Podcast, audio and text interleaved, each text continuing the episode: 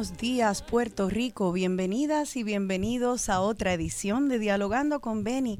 Esta es su servidora Rosana Cerezo. Bueno, pues hoy es el Día Internacional de la Mujer y toda la música que vamos a escuchar es sobre mujeres. Esa canción de Amparo Ochoa es un clásico de la música de feminista. Habla de las mujeres que le han crecido las ideas bueno, es que las mujeres, eh, al igual que los hombres y los seres humanos, siempre nos crecen las ideas. Y sin embargo, eh, parece ser una amenaza para muchos que las mujeres tengan ideas propias, tengan autonomía.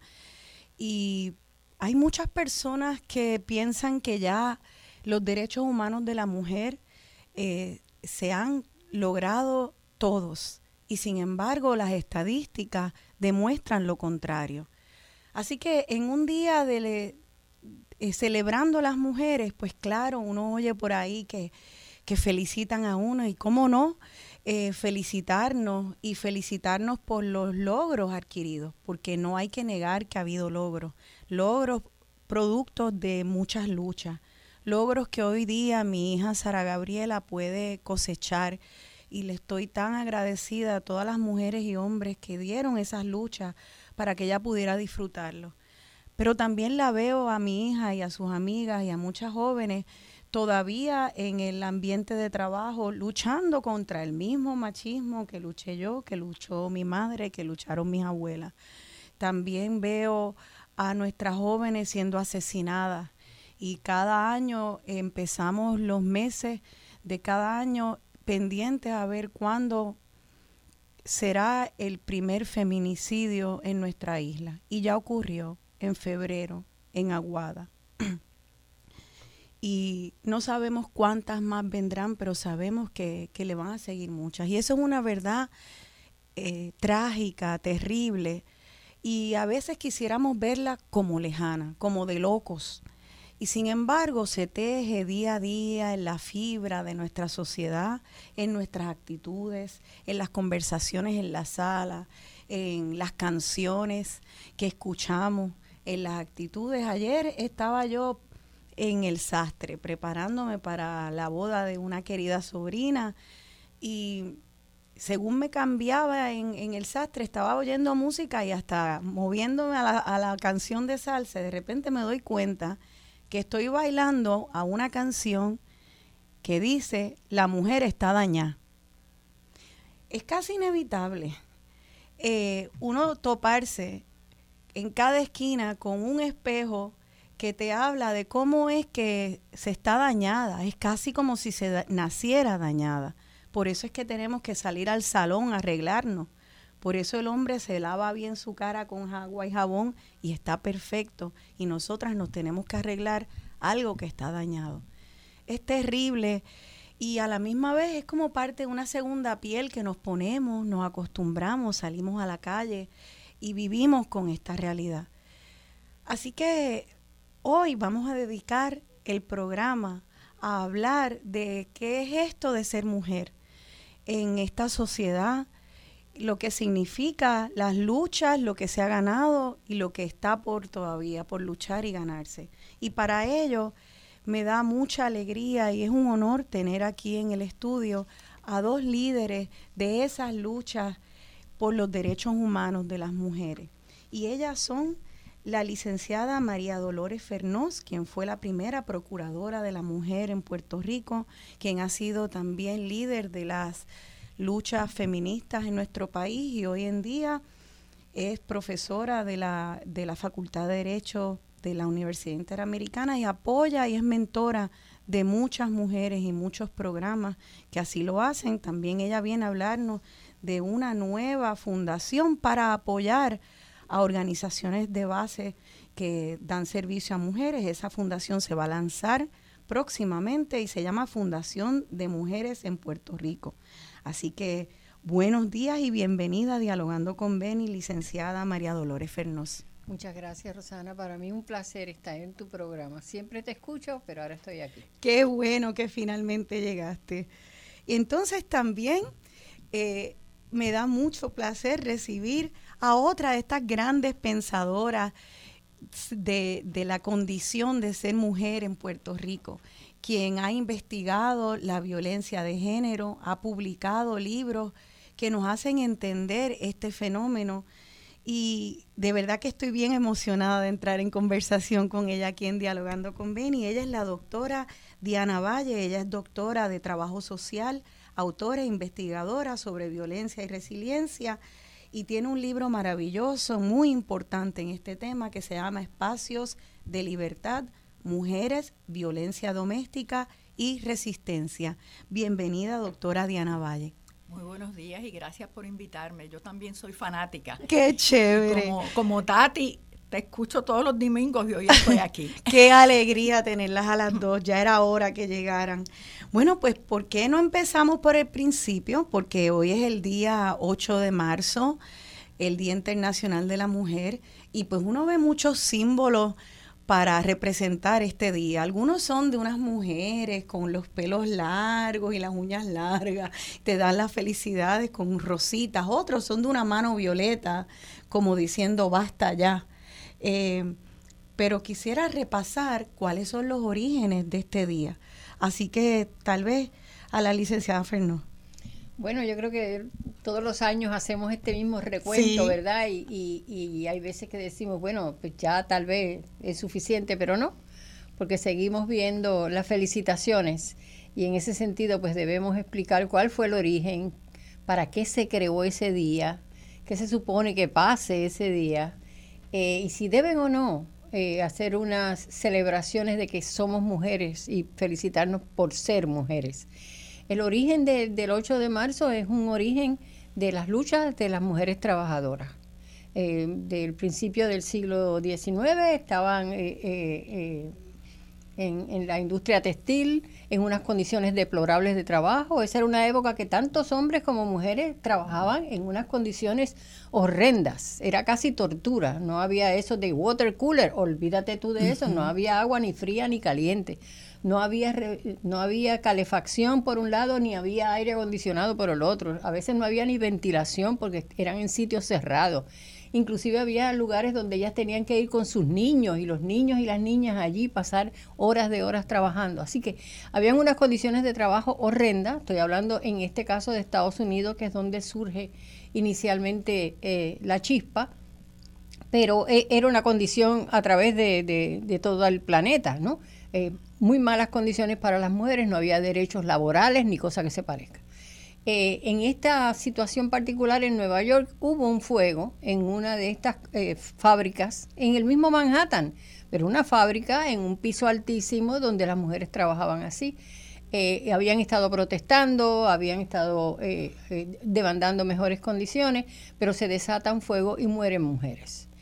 Eso no es aislado, pero en ese mismo momento no pasa nada más. Ahora, ese fenómeno, ese incidente se conoció y en otro lado del mundo, una socialista, dos años, tres años después, trae como, como una propuesta a una reunión de, de, de, movimientos socialistas para que se declarara el 8 de marzo como el Día de la Mujer Trabajadora.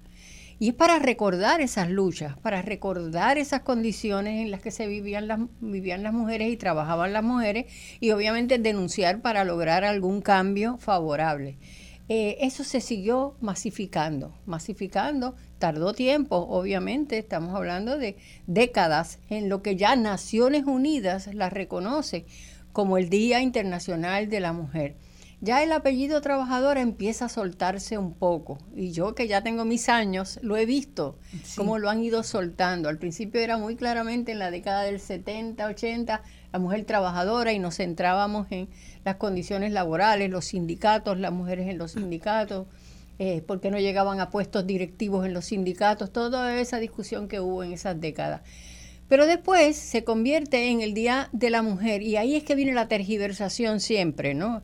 El capitalismo siempre trata de sacar ventaja económica de todos estos eh, eventos. Y en el caso de la, del 8 de marzo empieza a convertirse en lo que hemos llamado a tantas ocasiones una mezcla del Día de las Madres, el Día de las Secretarias y el Día de San Valentín. Exacto. Y entonces te felicitan y te felicitan, tú preguntas, pero ¿por qué me estás felicitando? Mm. Y el otro día leía algo que me pareció muy acertado, de hecho me, me, conmovió, diciendo, pero el día que se conmemora el fin de la Segunda Guerra Mundial, ese día estás felicitando a los judíos. No se felicita a los judíos porque se acabara la guerra contra ellos eh, y los asesinatos y, y, y los campos de concentración. Así que hay días que hay que conmemorarlos, hay que recordarlos hay procesos históricos y luchas históricas que hay que recordarlas, porque si no nos creemos que eh, nacimos así, eh, siempre ha sido así y llegó del cielo lo que tenemos, y no es así. Así que tenemos que conocer dónde surgieron las luchas, qué son las luchas, qué son los días, pero no lo convirtamos en algo trivial de entregarte una rosa, de entregarte unos chocolates y de felicitarte, porque cada una de nosotras no hizo nada por nacer mujer. Así que no me puedes felicitar por yo ser mujer, eso está fuera de mi control absoluto. Lo que ese día es necesario es pasar revista sobre cómo hemos adelantado, y como bien decías hace un rato en la introducción, hemos adelantado. Y hay que hacer reconocimiento y felicitarnos por los logros, pero también hay que hacer un pase de balance, qué cosas nos faltan, qué cosas no hemos podido adelantar por más que la hemos reclamado. Y yo creo que esa es la importancia de un 8 de marzo. Sentarnos, analizar y denunciar y reclamar lo que todavía falta para tener la igualdad que merecemos como ciudadanas.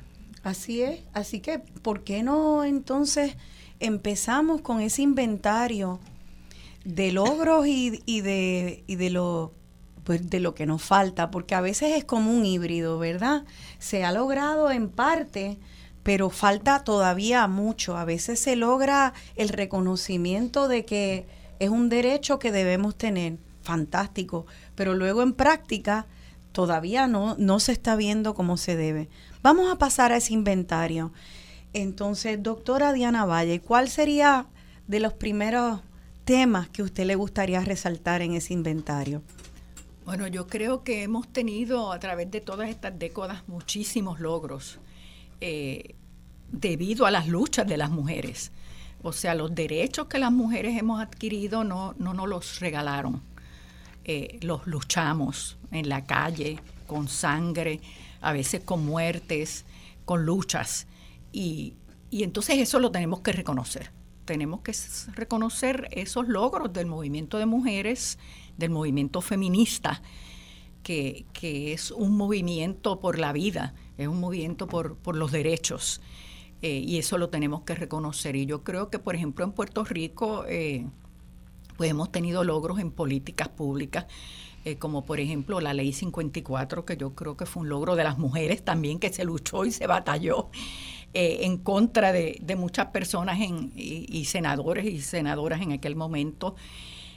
Sin embargo, ese, ese es un logro, pero por otro lado, la implantación de la ley y todas las decenas de enmiendas que se le han hecho, pues realmente a veces obstaculizan, o sea, la implantación obstaculiza que se pueda verdaderamente eh, llevar a cabo esa, esa ley 54 en defensa de los derechos de las mujeres y en contra de la violencia contra las mujeres. O sea que por un lado tenemos unos logros, pero por otro lado hay unas barreras, barreras que son institucionales, barreras que son sociales, barreras que son debidas pues, al discrimen que todavía existe contra las mujeres en, nuestro país y yo diría que a, que a nivel global. También en salud hemos tenido muchos logros, ¿verdad? En términos de servicios de salud accesibles para, para las mujeres. Pero por otro lado, también tenemos la violencia obstétrica. Tenemos muchos tipos de violencia contra las mujeres en términos de, del acceso a su salud y de eh, como escuché decir el otro día Tania Rosario, o sea que, nos, nos vigilan y, tenemos que tener alguien que nos diga, pues sí, te puedes hacer una cesárea, no te puedes hacer una cesárea, sí puedes tener eh, tu hijo, tu hija de esta forma o esta manera. O sea que por un lado tenemos acceso en este país, porque a, través del mundo montones de países que las mujeres todavía no tienen acceso a servicios de salud. Pero aquí hemos tenido unos logros y también tenemos muchas barreras institucionales y del Estado. En cuanto a los derechos laborales, pues también muchos logros, por un lado, eh, porque tenemos acceso al trabajo, podemos ir a trabajar asalariadamente, que antes pues estábamos en, en, la esfera privada única y exclusivamente, las mujeres en el hogar, las mujeres en la casa, el hombre de la calle, la mujer de la casa, ese binomio, ¿verdad? O, binarismo de la esfera pública y la privada, donde la pública es superior. Pudimos insertarnos a, a la esfera pública a través del trabajo asalariado, pero todavía no nos pagan igual, todavía no nos tratan igual, todavía nos discriminan en, ese, en esos trabajos. O sea que de nuevo tenemos unos logros y otras de nuevo barreras, barreras institucionales, porque esas decisiones de pagarle menos a una mujer y más a un hombre, esas son decisiones institucionales, son decisiones organizacionales. O sea que para que haya justicia verdaderamente, la toma de decisiones y las instituciones tienen que dejar de discriminar, ¿verdad?, en contra de las mujeres y otras poblaciones eh, vulnerables. Eh, y así podríamos seguir la educación lo mismo. Antes no teníamos derecho a la educación, ahora la tenemos, ahora estamos en la universidad. El otro día en una clase una estudiante me preguntó, pero ¿qué logros ha tenido el movimiento feminista y el movimiento de mujeres en Puerto Rico? Me pregunta el estudiante en un salón de clase y yo la miré, ella estaba así frente a mí. Y le dije, el hecho de que tú estés aquí esta noche y que estés ahí sentada y el, y el hecho de que yo esté aquí esta noche aquí sentada, eso es un logro del movimiento de mujeres, eso es un logro del movimiento feminista, porque a veces nos olvidamos que todos estos logros han sido luchados. Y es muy fácil ahora decir, ah, pues tenemos estos derechos, este y el otro y el otro, pero esos derechos no nos los dieron, no, no, los regalaron, los luchamos. Y, lo, lo, que es interesante, según pasan las décadas en la historia, es como esa misma lucha que logra unos beneficios que todo el mundo entiende que son ganancias, entonces cosechan las ganancias y la lucha se empieza a estigmatizar.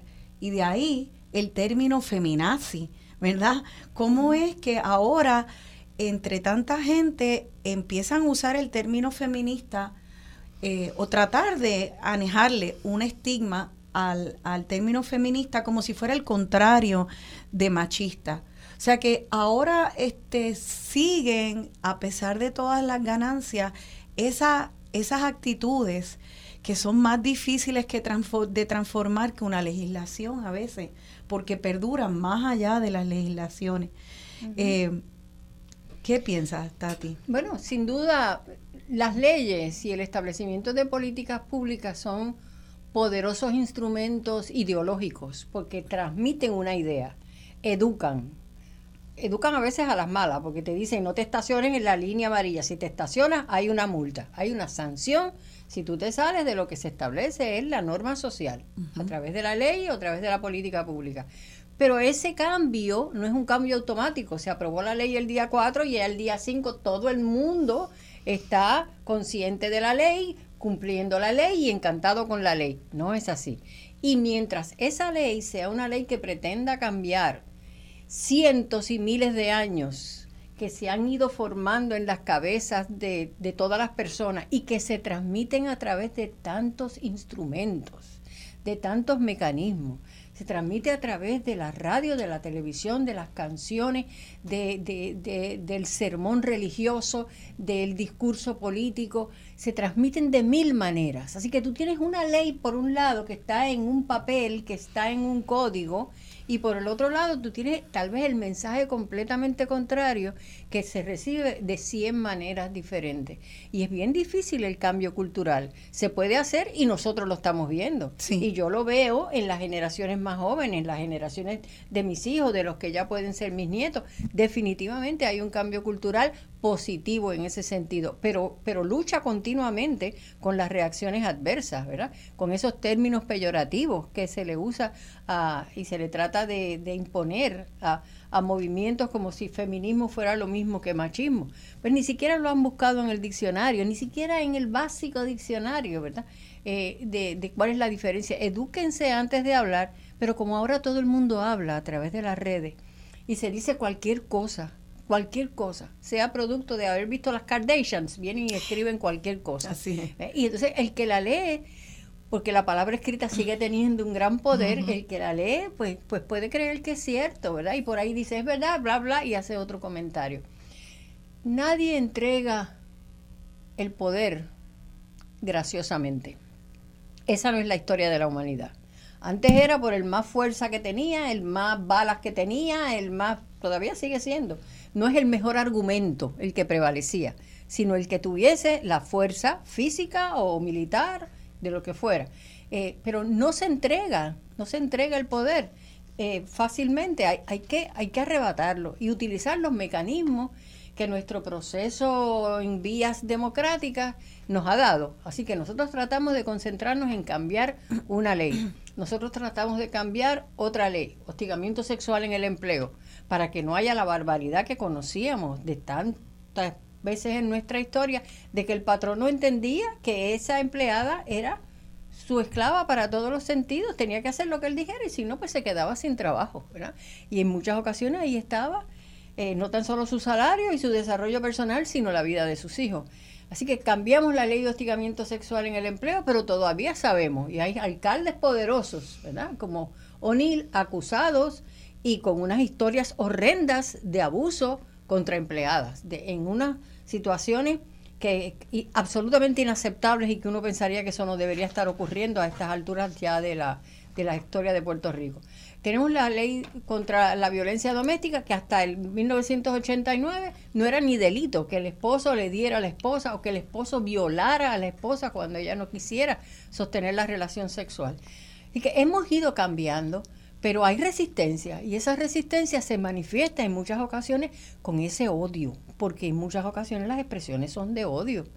Y, y, es odio porque resientes que este que tú entendiste que era tu inferior se está atreviendo a levantarse frente a ti y a contradecirte o a, desobedecerte o a tratar de hacer su vida propia, como esta última joven que fue asesinada ¿dónde fue? En Aguada. en Aguada. Que ha dejado un testimonio que yo no he visto cosa más impactante eh, y reflejando la realidad que yo he visto en cientos de mujeres. Que en ese momento en el que ya dicen, esta no es la vida que yo quiero, esta es una vida injusta para mí, él hace lo que él lo hace feliz y yo tengo que acomodarme a la vida de él. Esto no es, yo quiero otra vida y cuando toma esa decisión, viene la violencia y la mata. El momento más peligroso para una mujer es cuando decide terminar la relación de pareja. Ahí, porque el hombre siente que pierde eso que hablaba ahora mismo, ese control sobre esa persona que es mía, me pertenece, no se puede ir cuando ella quiera, ella se tiene que quedar donde yo diga. Y, y, y, esa es la lucha que tenemos continuamente. Nosotras tratando de echar hacia adelante unas ideas para que nos veamos todos iguales, para que nos respetemos, para que veamos que la integridad y la dignidad es la misma, no importa la raza, el sexo, el género, el color, la orientación sexual, el, origen nacional, y otros sectores que quieren quedarse en esa visión ¿verdad? patriarcal de que el hombre es el que decide, sobre todo en la relación de pareja.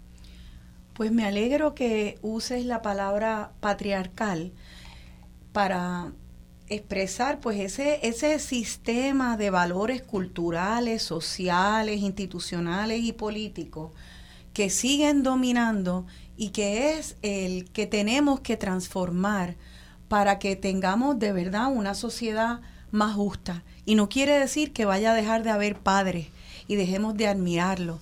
Quiere decir que queremos que las relaciones piramidales donde el hombre y las instituciones de poder donde el hombre supremo, el deseo del hombre supremo, y se hace a expensas de los derechos de las mujeres y de otras minorías, pues que eso tiene que parar para que estemos todos en relaciones horizontales de respeto.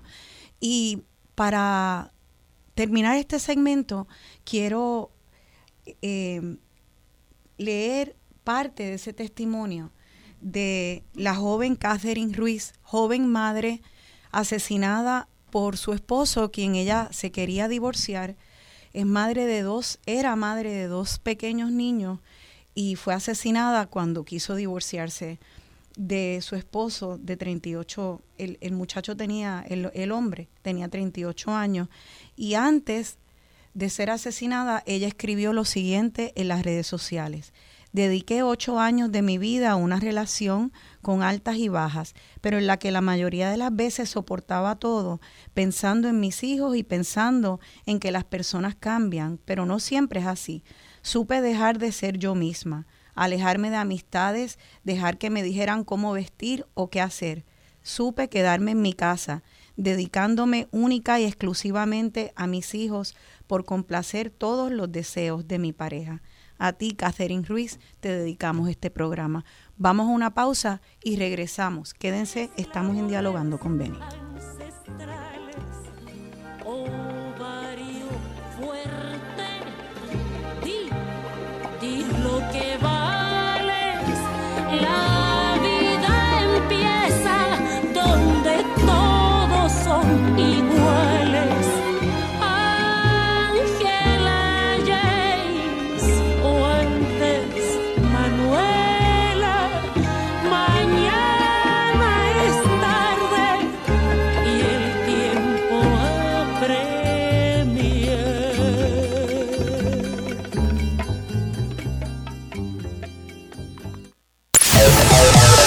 Sintoniza Radio Isla 1320 AM y o radioisla.tv.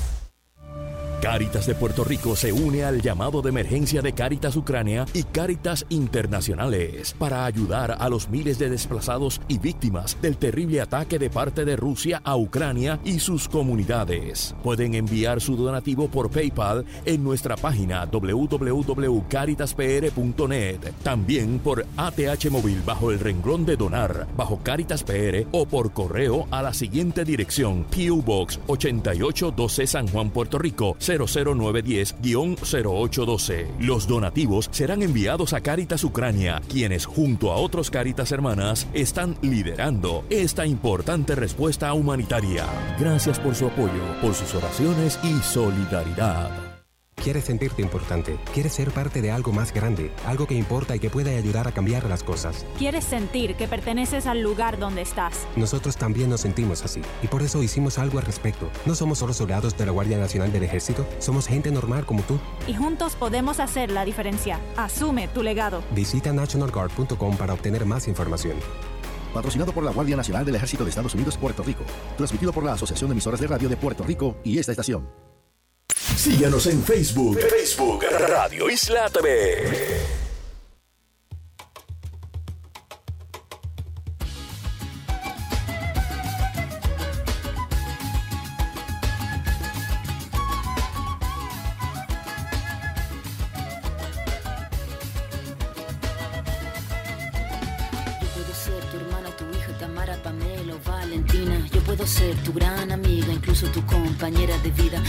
Ser tu gran aliada, la que aconseja y la que apaña. Yo puedo ser cualquiera de todas, depende de cómo tú me apodas. Pero no voy a ser la que obedece porque mi cuerpo me pertenece. Yo decido de mi tiempo, como quiero y donde quiero. Independiente yo nací, independiente decidí. Yo no camino detrás de ti, yo camino de la para aquí. Tú no me vas a humillar, tú no me vas a gritar. Tú no me vas a someter, tú no me vas a golpear, tú no me vas a denigrar, tú no me vas a obligar, tú no me vas a silenciar, tú no me vas a callar. No sumisa ni obediente, mujer fuerte, insurgente, independiente y valiente, romper la cadena de lo indiferente, no pasiva ni oprimida, mujer linda que das vida, emancipada en autonomía, antipatriarca y alegría.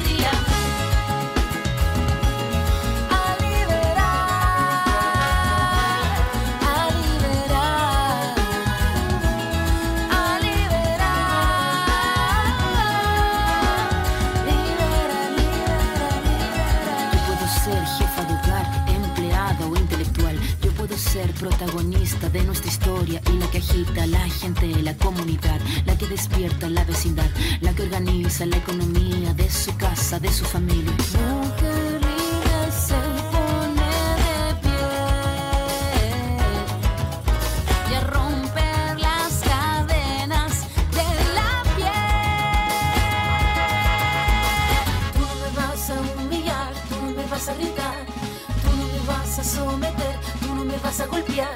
Tú no me vas a denigrar, tú no me vas a obligar, tú no me vas a silenciar, tú no me vas a callar. No sumisa ni obediente, mujer fuerte, insurgente, independiente y valiente, romper la cadena de lo indiferente, no pasiva ni oprimida, mujer linda que das vida, emancipada en autonomía, antipatriarca y alegría.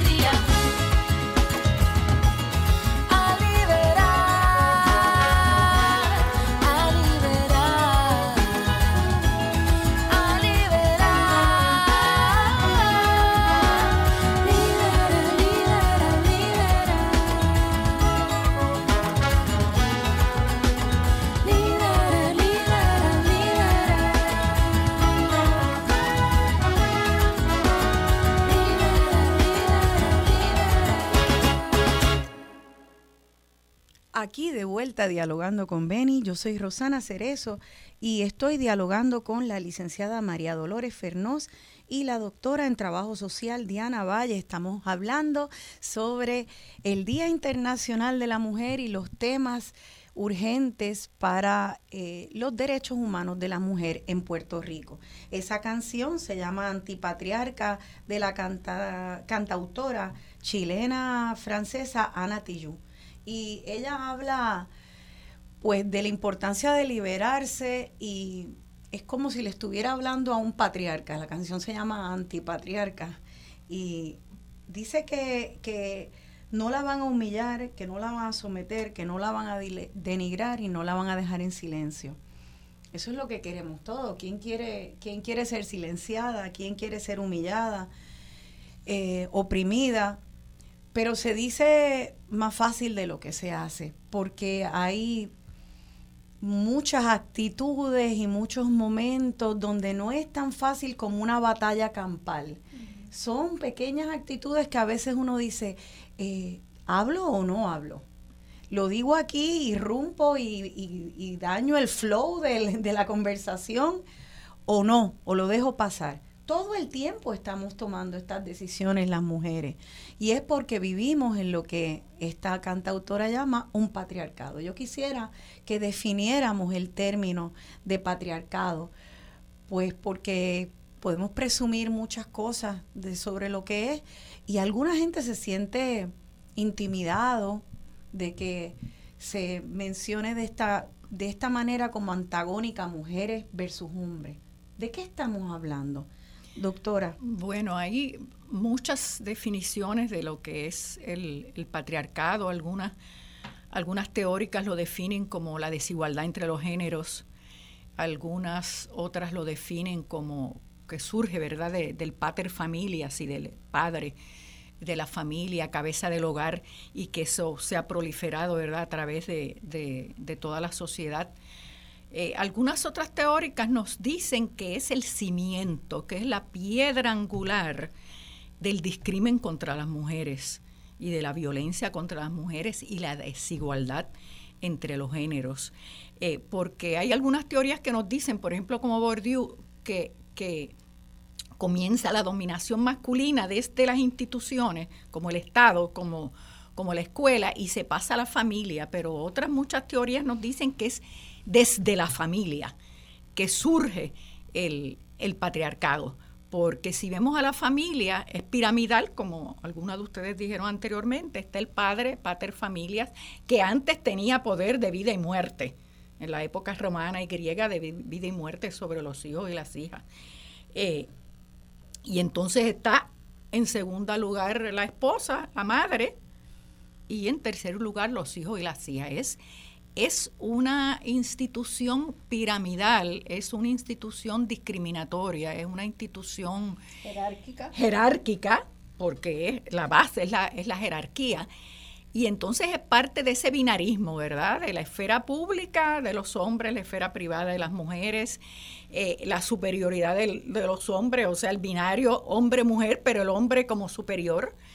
Eh, y así todos los demás binarismos surgen de ese patriarcado, que es la piedra angular de, del discrimen por razón de género y, de la desigualdad, ¿verdad?, de poder al interior de esta institución que muchas personas dicen que es la institución más importante de una, de una sociedad. Y desde ahí, esa desigualdad entre los géneros y esa desigualdad de poder se traspasa o se transpone a otras instituciones, como el Estado, como la escuela eh, y todas las demás instituciones que componen a nuestra, a nuestra sociedad. Pero ese patriarcado hasta ahora, hasta hoy, no lo hemos podido desmontar. Sigue vigente y algunas teóricas nos dicen que está el capitalismo y está el patriarcado y van de la mano el, patriarcado y el capitalismo, donde, donde en el capitalismo es eh, el mundo de las cosas versus el mundo de los vínculos o el, o el, mundo de, los afectos, que, significaría, ¿verdad?, el mundo supuestamente privado de, las mujeres. Pero es ese binarismo, esa jerarquía, que, que es la esencia, podríamos decir, de ese, de ese patriarcado y de estas instituciones patriarcales porque empezamos con la familia, que es una institución patriarcal, y últimamente ahora los valores familiares, o sea, se trata a la familia hasta como, como los derechos de la familia versus los derechos de las mujeres. Que, se quieren de nuevo, ¿verdad? Este, ocultar y de nuevo se quieren invisibilizar. Pero están las otras instituciones, la escuela es una institución jerárquica, los hospitales son instituciones jerárquicas, eh, las cárceles son instituciones jerárquicas, las organizaciones que tenemos, por ejemplo, las agencias de gobierno, tribunales es una, una institución jerárquica. O sea, esa jerarquía está a través de toda nuestra sociedad, a través de todas nuestras instituciones, y entonces no es solo el binarismo, ¿verdad? Hombre-mujer, sino es la superioridad del hombre sobre todas las mujeres, sobre otros hombres, también y, personas vulnerables, pero también sobre, sobre las mujeres. Y entonces no hemos hasta ahora, no es que no estemos luchando, continuamos luchando. Y algunas teóricas también nos dicen que lo opuesto del patriarcado es la democracia, la horizontalidad, la comunicación, eh, los, los derechos, la solidaridad. Eso es lo que es contrario a lo que es, a lo que es el, el patriarcado y también a lo que es el capitalismo porque tenemos ahora muchas luchas eh, de, sectores feministas que son anticapitalistas, que son antiimperialistas, que son antipatriarcales, como tú dijiste anteriormente. Y esas luchas, o sea, se continúan dando, pero, pero hasta que no desmontemos, en mi, es mi opinión, de acuerdo a algunas teóricas feministas, de que tenemos que desmontar ese patriarcado que continúa esa jerarquía continúa haciéndonos daño a las mujeres y a los hombres, haciéndonos daño a todas las personas en la sociedad. Antes de, pasarle la palabra a la licenciada Fernos, quisiera eh, a ver si puedo dirigir esto un poco eh, a, que empecemos por, por un espacio más orgánico, porque lo que la doctora Diana Valle acaba de explicar eh, es como el cuerpo de, de un sistema en el cual vivimos. Pero todos los cuerpos tienen pequeñas células, moléculas, eh, que son casi invisibles, porque tú puedes ver nuestro pelo, vamos a imaginarnos la metáfora de un cuerpo literalmente, los ojos, los brazos, cómo se mueve. En realidad, eh, no estás viendo las células y todas esas interacciones. Esas células, eh, que son las actitudes, son las pequeñas dinámicas que se dan en el hogar. Yo quisiera que habláramos un poco de, de eso, cómo empieza eh, en actitudes, en las salas de la casa, cuando uno ve que se, las mujeres se paran a recoger la, la, comida, hacen la, la hacen la compra, luego la cocinan, luego hacen la comida, luego se levantan, llevan los platos. Eh, puede, puede haber familias donde eso haya cambiado, pero todavía en la mayoría de las familias se ve como un regalo si un hombre lava un plato. Las mujeres están, eh, son las que están encargadas, aunque trabajen tanto fuera del hogar como los hombres. Esto de las mujeres que piden permiso es también muy común. Eh, voy a pedirle permiso a mi esposo a ver si puedo ir aquí o allá o no me pongo el pantalón eh, en esta altura porque a mi esposo no le gusta. Eh, hay muchas actitudes que se siguen propagando. Ella es buena mujer porque lo atiende. Y estas expectativas familiares, luego sociales, somos las que cuidamos a nuestras madres, abuelas, las familias, vienen con un precio, porque muchas veces estamos allá afuera trabajando, pero a la vez limpiando los platos, a la vez cuidando a las madres, a las abuelas, y eso hace que nuestra energía esté dividida, que la expectativa sea sal del espacio profesional y vete a buscar a la niña o al niño, se nos fragmenta el tiempo. Eso tiene un costo muy grande, la expectativa y también sobre nuestros días, nuestro cansancio, nuestro enfoque. Eh, ¿Qué piensas de esta, me gustaría que hablemos de esta base, de estos, átomos. micromachismos y microviolencias. Estas microagresiones que no vemos como microagresiones, es lo normal. Siempre que hay, eh, hay personas viejas en una familia, tú oyes que dicen, bueno, si hay una mujer, se encarga la mujer prácticamente. Y, y no es que no haya hombres que cuiden a sus viejos, pero se sabe que es muy común escuchar, le toca a la mujer de la casa. Eh, y eso con todas las consecuencias en el trabajo, la productividad, eh, la energía, el crecimiento social eh, de esa mujer a nivel profesional y personal, más allá de su papel como hija o como madre. Licenciada María Dolores Fernández. ¿Qué pensamos de esto, Tati? Porque es el átomo y yo, ah, la teoría a mí me interesa mucho, pero me gusta hablarlo en términos de arroz y habichuela en lo cotidiano para ver cómo podemos en, en, el seno de nuestros hogares tener estas conversaciones para ir transformando estas actitudes. yo voy a empezar por ese final tuyo. Tenemos que tener estas conversaciones porque si si se siguen aceptando sin conversarlas y analizarlas y desmenuzarlas, pues nos quedamos en el mismo sitio. Eh, yo creo que todo lo que tú has dicho lo que refleja es que las mujeres hemos exigido nuestra participación en el mundo público, como mencionaba Diana hace un rato, del que estábamos vedadas en profesiones, en trabajos, en oficios, en lo que fuese. Y, hemos ido ganando espacios. Las mujeres ahora están más educadas que los hombres, tienen más bachillerato, más maestría, más doctorado.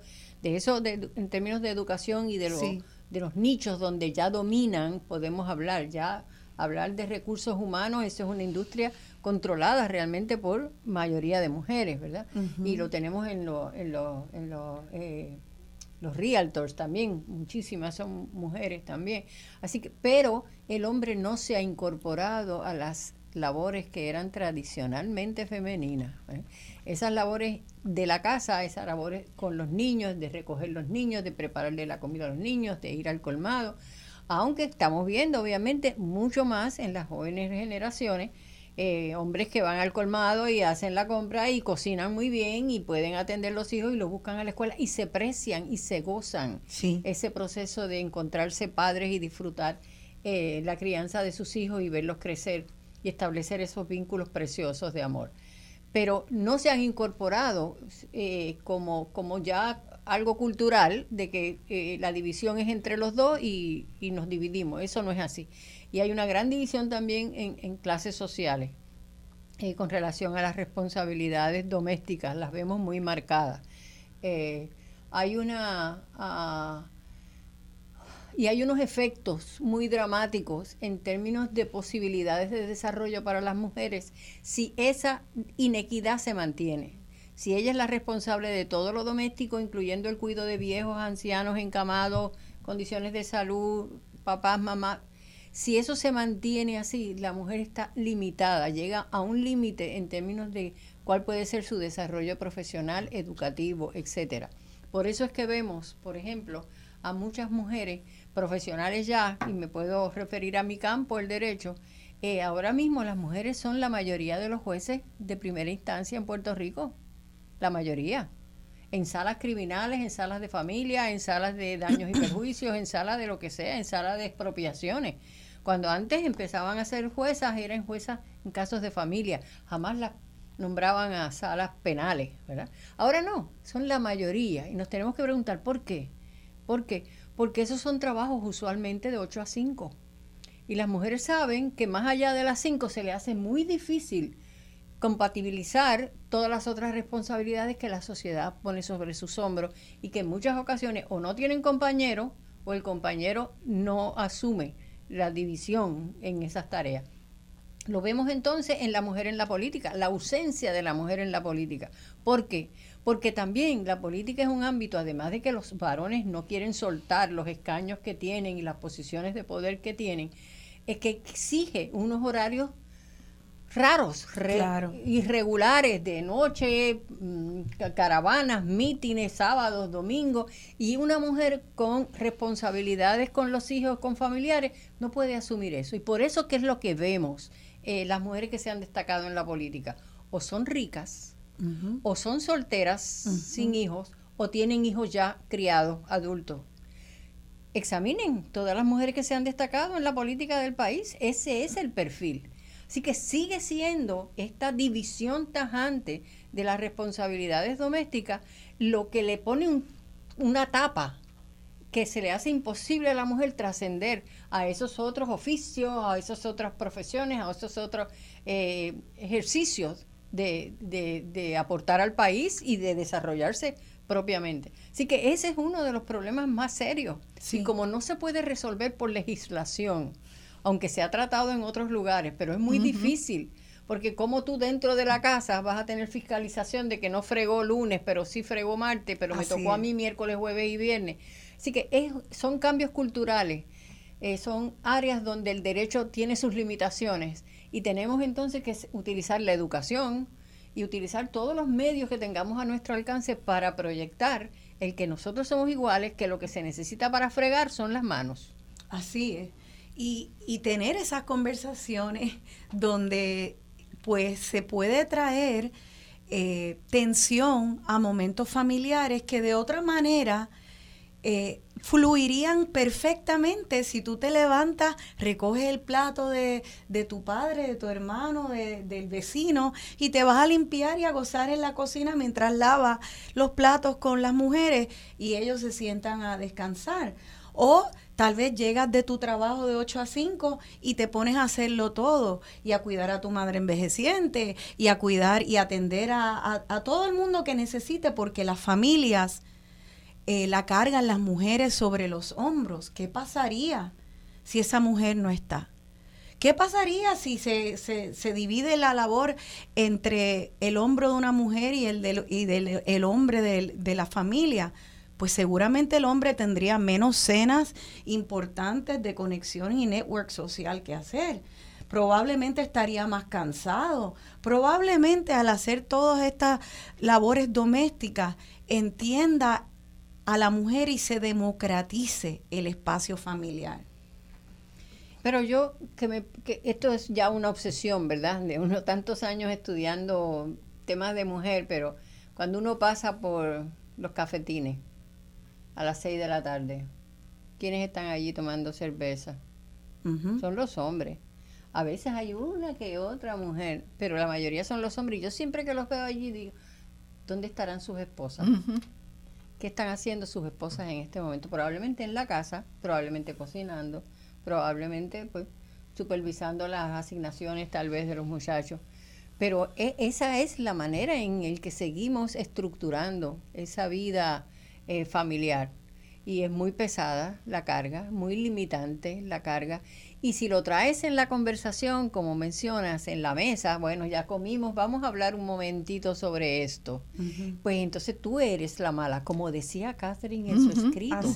como decía, entonces tú eres la que tienes la culpa de traer ay Dios mío, discusiones dentro de la familia, ¿no? Si la familia no es para traer esos problemas, la familia es para que estemos todos en paz. Todos en paz quiere decir que todo el mundo esté bien mientras ella está asumiendo una carga desproporcionada. Así es. Y, y en, esa, en esos cafetines, dependiendo de la clase social, la socialización masculina eh, se da en distintos espacios. Pero pasan muchas cosas en los grandes, en los niveles más altos de poder, ahí está el network poderoso. Ahí es que se reparten los contratos. Ahí es que nacen los amigos del alma.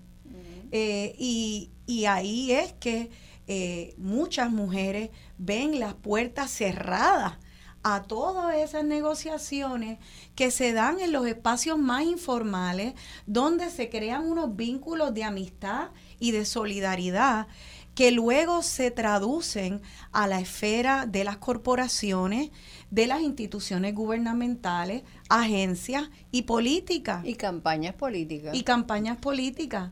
Así que esta socialización ah, eh, que parece inocua, eh, el hombre está socializando y la mujer está en la casa encargada de los niños o de la madre o de, o de la tía, tiene unas consecuencias concretas en nuestra representación en la palestra vol volvemos al binario, o sea, de la esfera pública y la esfera privada. Y entonces las mujeres se supone que estemos allí en la casa y que hagamos todas estas tareas. Y como dijo Tati eh, anteriormente, ha sido muy difícil que los hombres entren en la esfera privada a compartir las tareas a compartir la crianza de los, de, los, de los menores, de los hijos y las hijas. Y eso es una carga, como tú dijiste anteriormente, Roxana, una carga muy fuerte para las mujeres en términos de su salud física, de su salud mental, de, de sus energías vitales.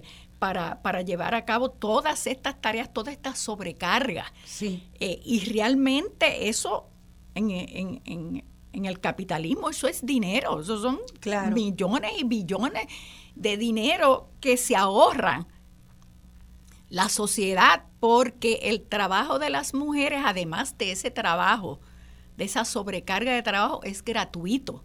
Es un trabajo gratis y entonces el capitalismo y el trabajo se monta sobre los hombros y las espaldas de las mujeres. Sí. Porque hacemos trabajo asalariado porque nos hemos podido insertar en, la esfera pública, aunque no nos tratan igual, lo sabemos, pero seguimos con la carga de la crianza de los menores, seguimos con la carga de, de, del trabajo no asalariado, o sea, es un trabajo gratuito. Claro. Y entonces algunos se preguntan, o sea, ¿quién se beneficia? ¿Se benefician los hombres como clase o se beneficia el sistema capitalista de este trabajo gratis? De las mujeres. Es gratis y muchas veces dicen, bueno, pero si él trae el pan a la casa, pues ella está, eh, ella está viviendo de gratis del trabajo de él. Eh, y el costo de no trabajar de esa mujer porque ahí ahí entra toda esta complicación. otro trabajo. Otro es otro trabajo. ah, no, ella ella no ella no trabajó, ella trabaja en la casa y ella le dan la ropa y le dan el techo y todo lo paga él. Y el costo de no estar entonces Por eso, en el porque mercado, es el porque trabajo- haciendo ese trabajo sin el trabajo asalariado y el trabajo no asalariado, porque no es que no trabajemos. Por eso yo siempre digo que alguna persona se refiere a porque ella no trabaja. Sí, ella trabaja. Hace mucho el trabajo de la crianza de los hijos y el trabajo de las tareas del hogar es mucho trabajo Así es. y carga.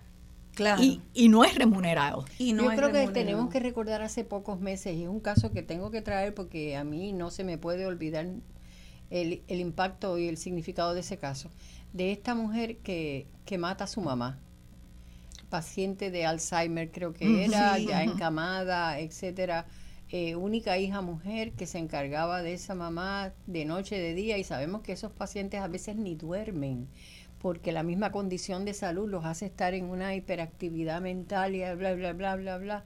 Eh, pues, eh, por lo que uno sabe de la prensa, los hermanos le ayudaban económicamente a los gastos de la casa, creo que una o dos veces iba una persona a limpiar, pero el resto del tiempo, todas las 24 horas del día, Sí. esa mujer estaba en esas condiciones allí encerrada, cuidando a su mamá. eh, día tras día, semanas, meses, años. O sea, ¿cuántas personas pueden resistir eso? ¿Cuántas personas pueden resistir eso? Y esa, ese trabajo de ser cuidadora, Sí. porque los niños crecen y tú puedes decir, bueno, pues los primeros dos años, porque ya los tres años están haciendo cosas y los llevas a cuido y de la escuela. actividades, etcétera. Pero cuando ya es condición de salud de los adultos mayores, eso es 24 horas al día sin fin hasta que se produzca el fallecimiento. Así eso es. terrible. Y, y ella fue entonces arrestada Está presa. y está presa. Eh, así de dramático es el precio que pagan las mujeres en el espacio doméstico. Sigamos hablando del derecho de las mujeres, que es el derecho de todos los humanos, y cómo hacer una sociedad más democrática y más justa. Estamos aquí en Dialogando con Beni. Mujer fuerte, y valiente, romper la cadena de lo indiferente, no pasiva ni oprimida,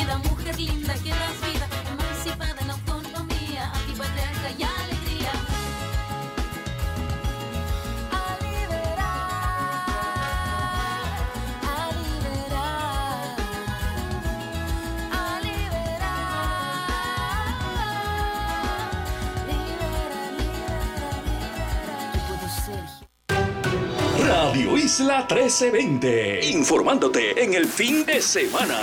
WSKN 1320 San Juan. WKJB 710 Mayagüez. WTEP 1490 Ponce. WLEY 1080 Calle. WKFE 1550 Yauco. Y el 93.5 FM en todo el oeste. Somos Radio Isla 1320. El sentir de Puerto Rico.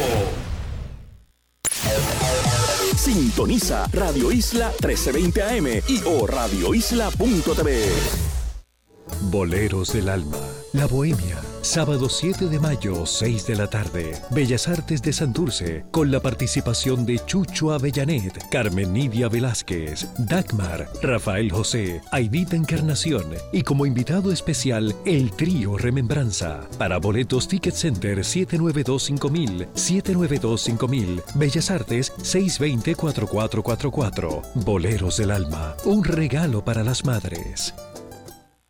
Todas las noticias y temas en tendencia se tocan en un análisis como ningún otro. ¿Qué es la que hay? Con Luis Herrero. De lunes a viernes a las 5 de la tarde. Solo en Radio Isla 1320.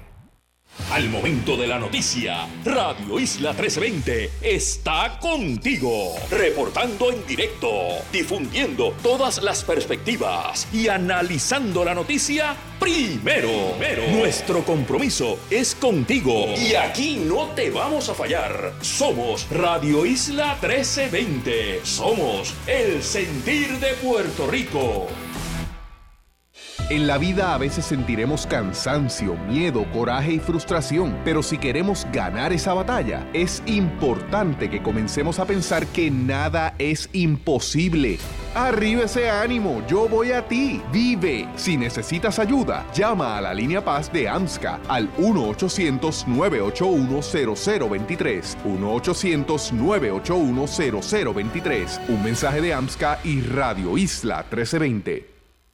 Síguenos en Facebook. Facebook Radio Isla TV.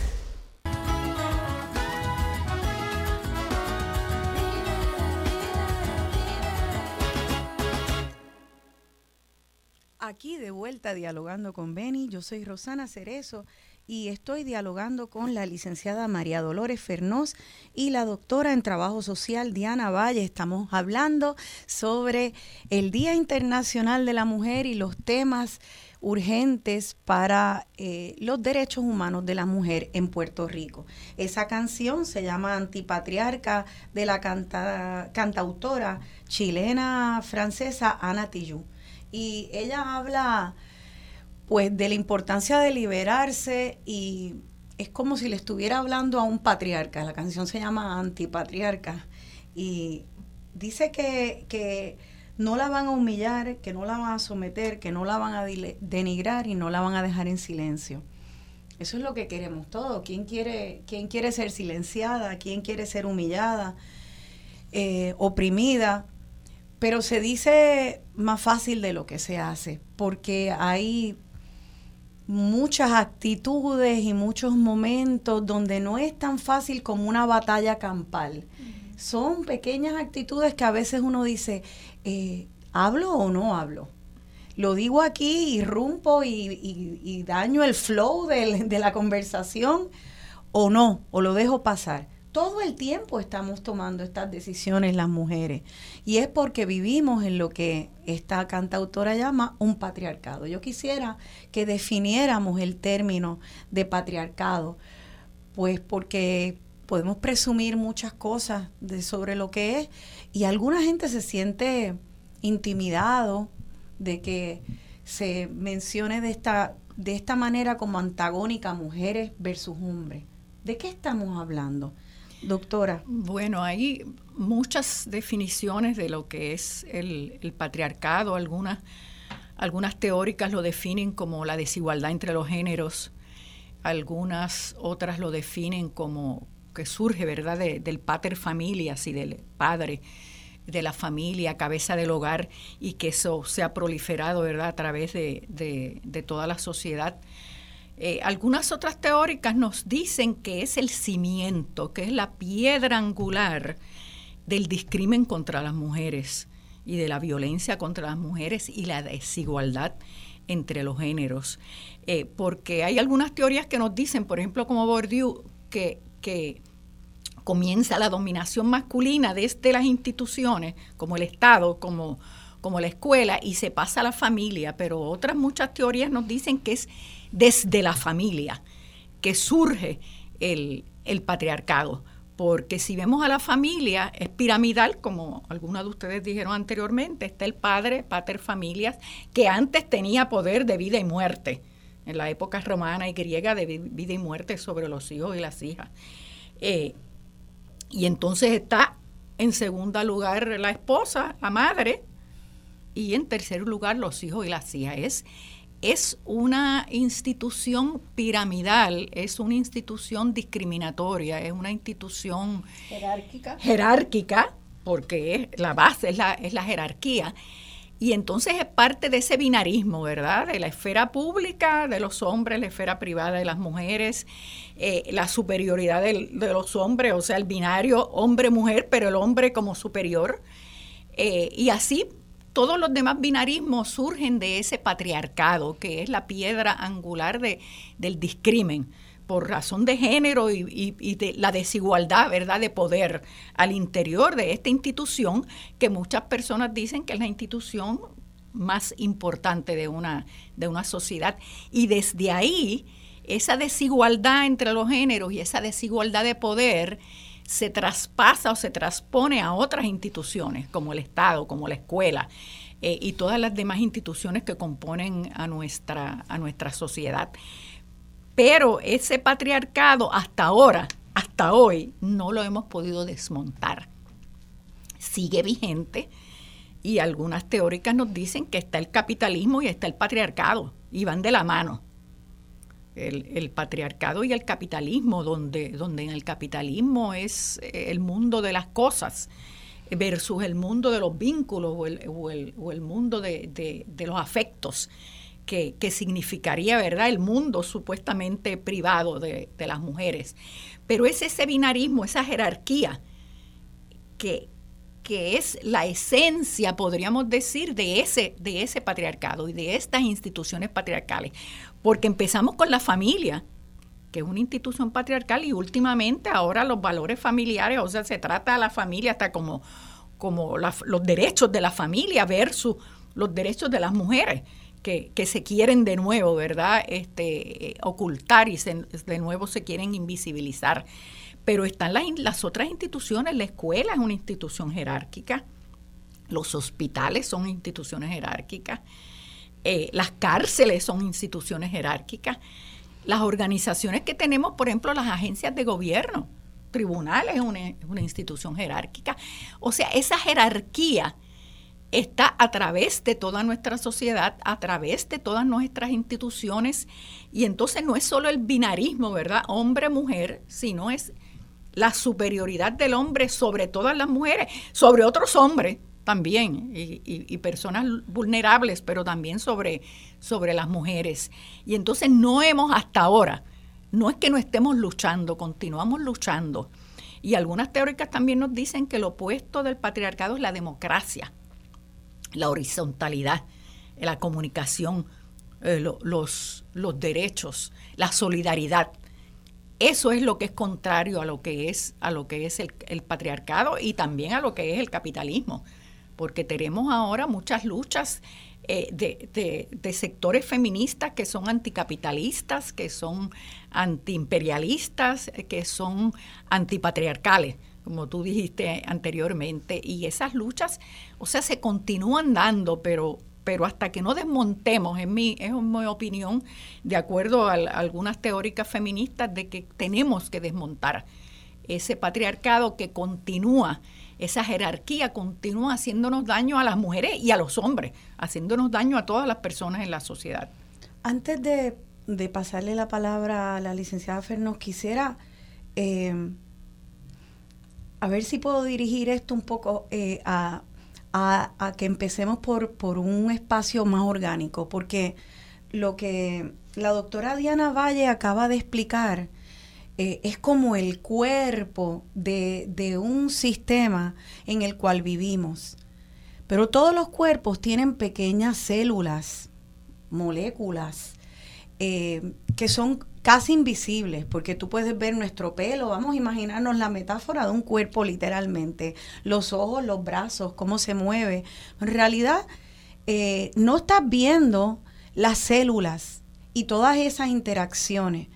Esas células, eh, que son las actitudes, son las pequeñas dinámicas que se dan en el hogar.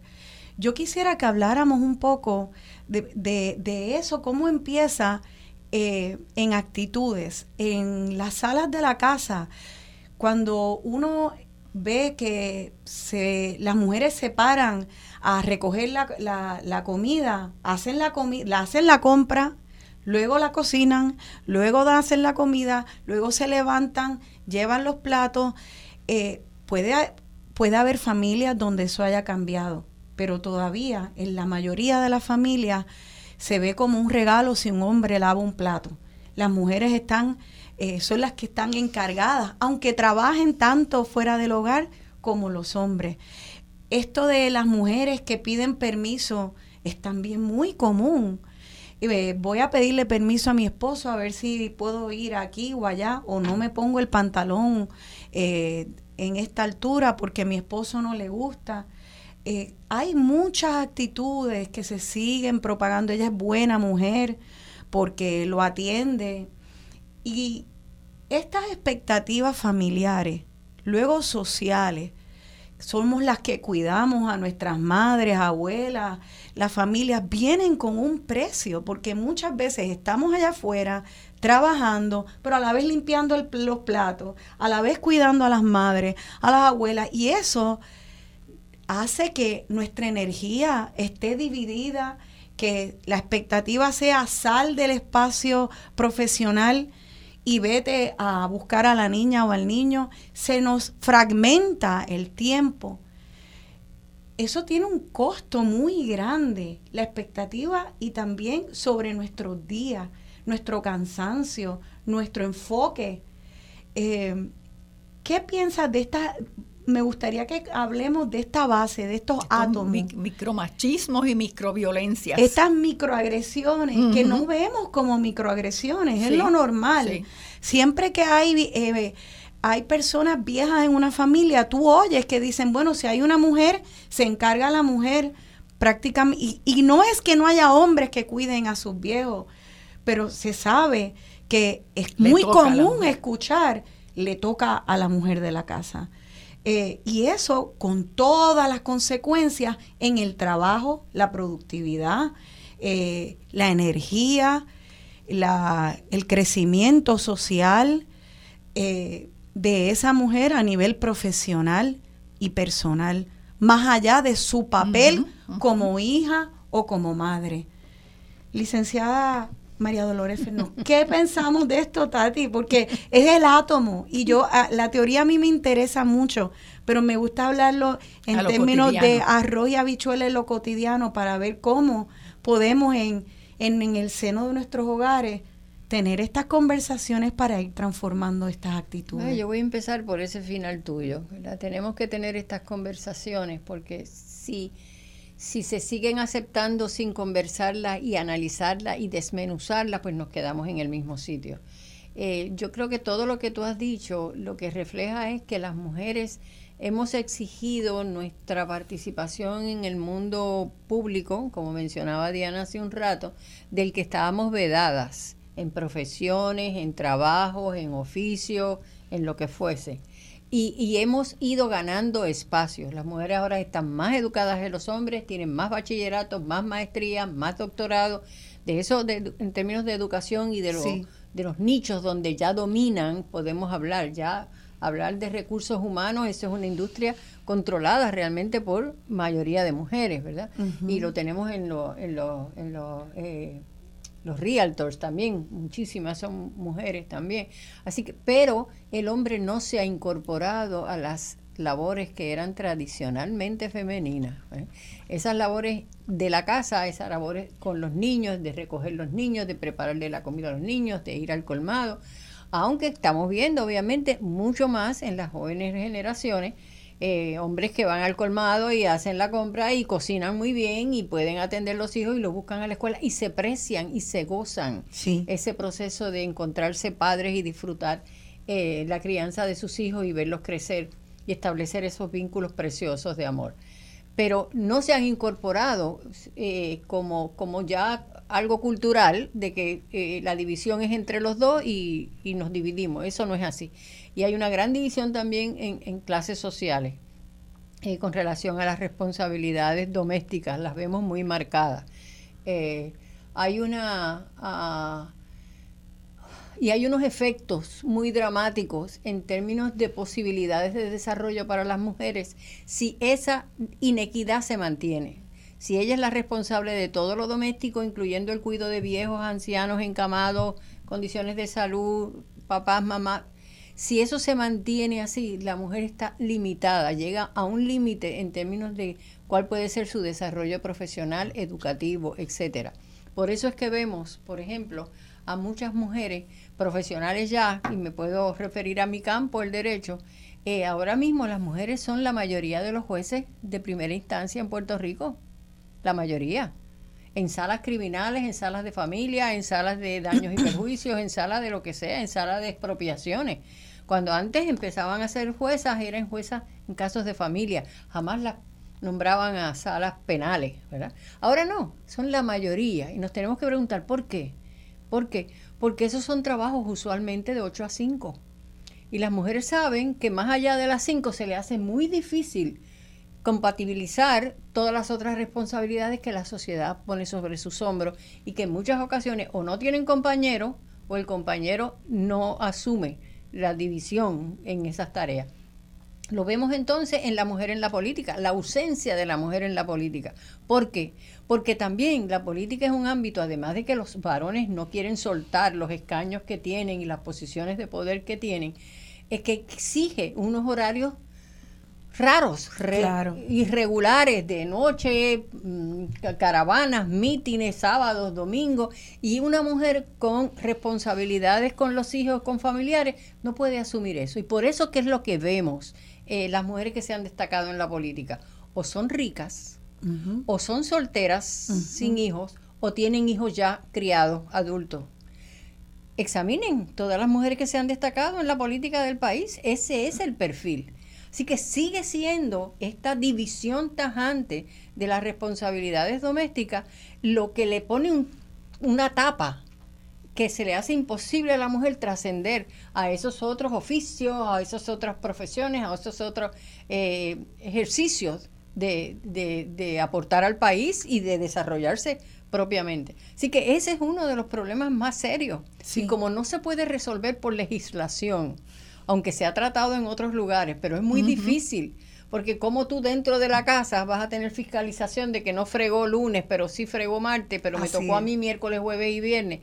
Así que es, son cambios culturales, eh, son áreas donde el derecho tiene sus limitaciones y tenemos entonces que utilizar la educación y utilizar todos los medios que tengamos a nuestro alcance para proyectar el que nosotros somos iguales, que lo que se necesita para fregar son las manos.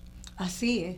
Y, tener esas conversaciones donde pues se puede traer eh, tensión a momentos familiares que de otra manera eh, fluirían perfectamente si tú te levantas, recoges el plato de, tu padre, de tu hermano, del vecino y te vas a limpiar y a gozar en la cocina mientras lavas los platos con las mujeres y ellos se sientan a descansar.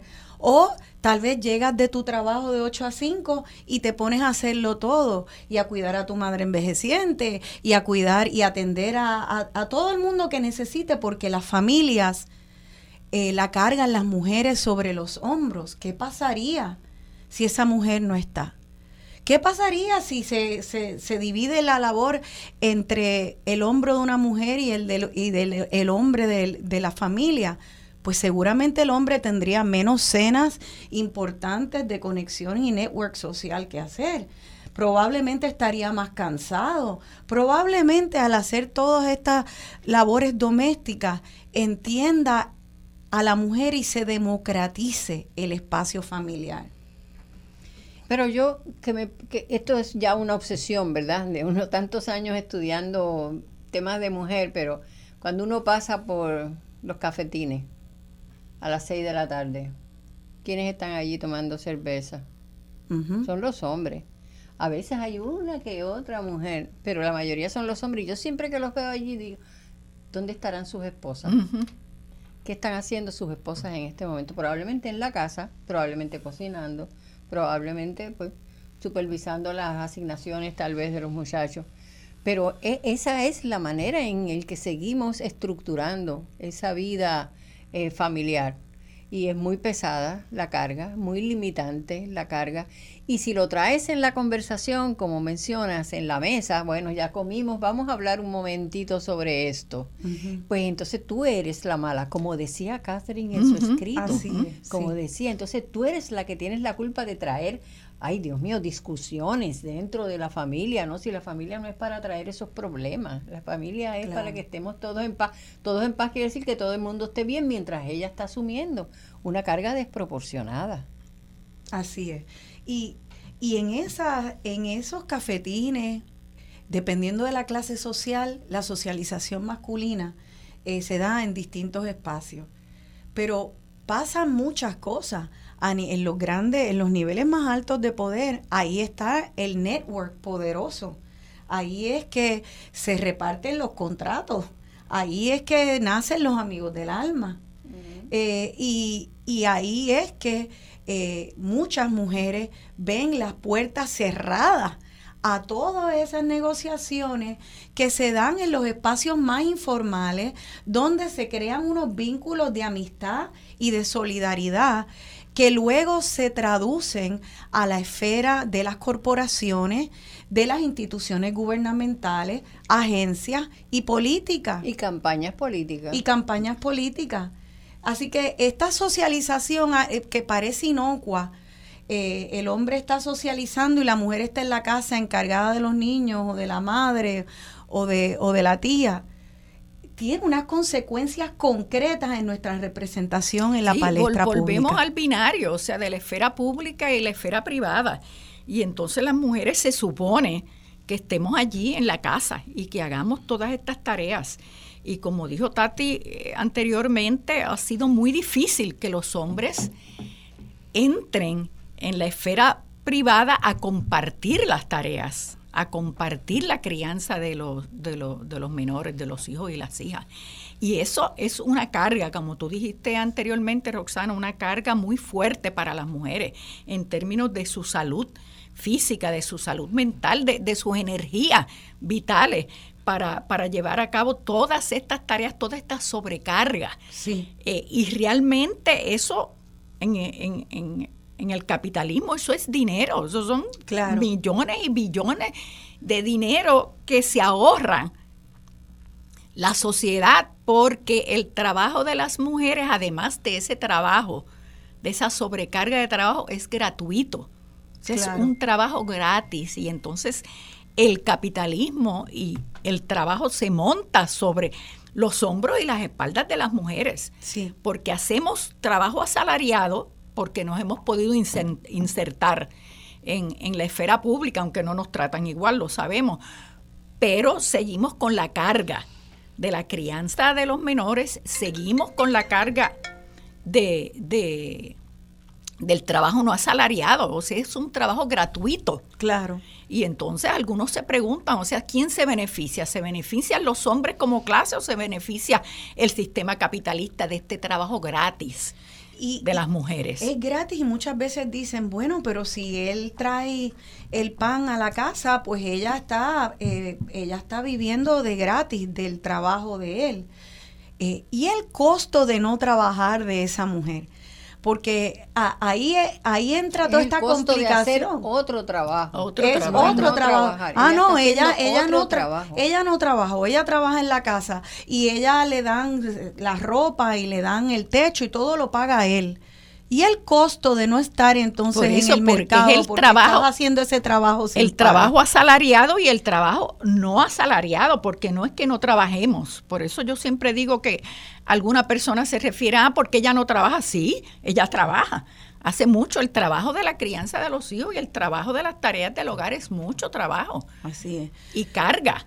Claro. Y, y no es remunerado. Y no Yo es creo que tenemos que recordar hace pocos meses, y es un caso que tengo que traer porque a mí no se me puede olvidar el, el impacto y el significado de ese caso, de esta mujer que, que mata a su mamá, paciente de Alzheimer creo que Ujú, era, sí. ya encamada, etcétera, eh, única hija mujer que se encargaba de esa mamá de noche, de día, y sabemos que esos pacientes a veces ni duermen porque la misma condición de salud los hace estar en una hiperactividad mental y bla, bla, bla, bla, bla.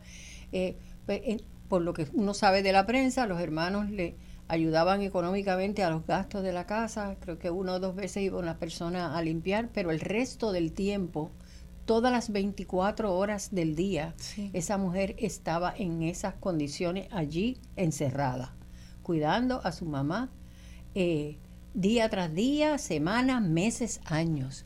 O sea, ¿cuántas personas pueden resistir eso? ¿Cuántas personas pueden resistir eso? Y esa, ese trabajo de ser cuidadora, Sí. porque los niños crecen y tú puedes decir, bueno, pues los primeros dos años, porque ya los tres años están haciendo cosas y los llevas a cuido y alivio de la escuela. etcétera. Pero cuando ya es condición de salud de los adultos mayores, eso es 24 horas al día sin fin hasta que se produzca el fallecimiento. Así eso es. terrible. Y, y ella fue entonces arrestada Está presa. y está presa. Eh, así de dramático es el precio que pagan las mujeres en el espacio doméstico. Sigamos hablando del derecho de las mujeres, que es el derecho de todos los humanos, y cómo hacer una sociedad más democrática y más justa. Estamos aquí en Dialogando con Beni. Mujer fuerte y valiente, romper la cadena de lo indiferente, no pasiva ni oprimida, mujer linda que das vida, emancipada en autonomía, antipatriarca y alegría. A liberar, a liberar. La Mole, descárgala ya. Se va quitando poco a poco de la araña. No ha dormido esta noche, pero no está cansada. No miró ningún espejo, pero se siente todo guapa hoy. Ella se ha puesto color en las pestañas, hoy le gusta su sonrisa. No se siente una extraña, hoy sueña lo que quiere. Sí, aquí de vuelta dialogando con Beni. Yo soy Rosana Cerezo y estoy dialogando con la licenciada María Dolores Fernós y la doctora Diana Valle. Me estábamos hablando de la música y sí, que me toma tiempo buscar la Sí, música sí. porque mi papá siempre traía música al programa y yo quise mantener esa tradición, pero dándole mi propio giro y es uno que me lo ha hecho un poco eh, más difícil y es buscar Claro. canciones que estén relacionadas al tema. Al tema. Y a veces es fácil y a veces es difícil, pero hasta ahora lo he Pero la selección Sí, es excelente. sí, sí. Gracias. Felicito, porque digo, Sí, es que es una selección difícil, toma tiempo. Y toma tiempo. y sí. toma tiempo. Y esa canción era ella, que ya es un himno de la liberación de las mujeres, eh, de la cantautora Bebe. Ella dice que se ha cansado de tirar la toalla y nos hemos cansado de tirar la toalla muchos y muchas.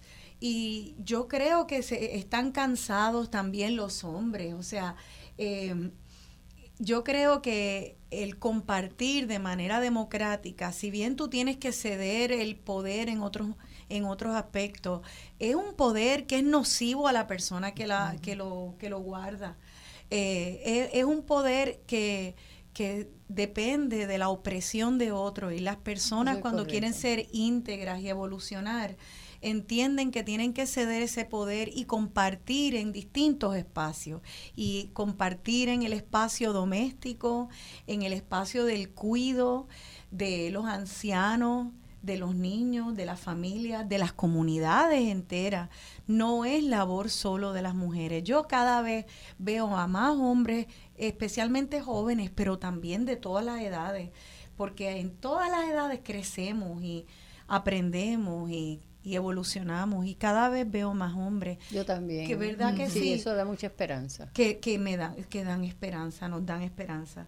Eh, así que voy a dar el número aquí en Radio Isla para que ustedes llamen con sus preguntas o comentarios a nuestras panelistas. El número acá es el 787-292-1703. 292-1703. Y en lo que la gente anota y va llamando, como estábamos hablando del tema de política, eh, y la desigualdad entre mujeres. Yo miraba, ves cómo se, se acaba, acaba de renunciar a la primaria demócrata en Estados Unidos, Elizabeth Warren, que era la que yo entendía que era la mejor Yo candidata. también.